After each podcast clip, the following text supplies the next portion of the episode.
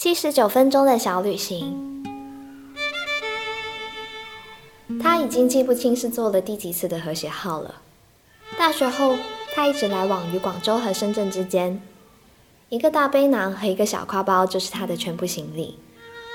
车上的七十九分钟自然融入了他奔走的节奏里。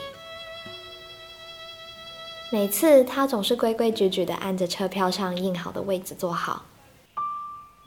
每次都默默祈祷，能得到坐窗边位的运气。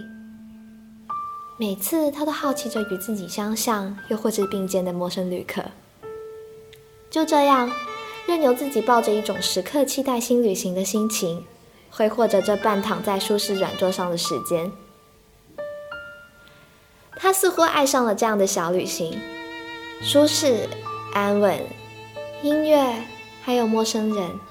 这些都是他认为让自己上瘾的因素，而这一次，他似乎多了一些小私心。他想就这样在车厢里坐一天，就这样观察车厢里上上落落的乘客，戴着耳机沉迷，能写就写，能回忆就回忆，能遐想就遐想。他看着车外飞速后退的风景。开始祈求时间过得再慢一点。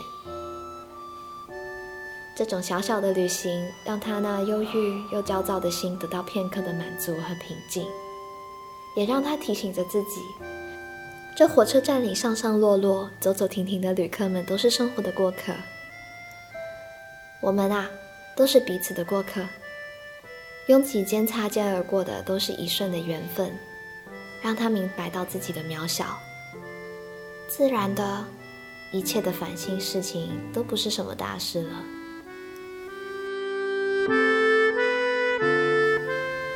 终点站到了，他掂了掂行囊，叹了一口气：“唉，七十九分钟，够啦，心也该飘回来了。”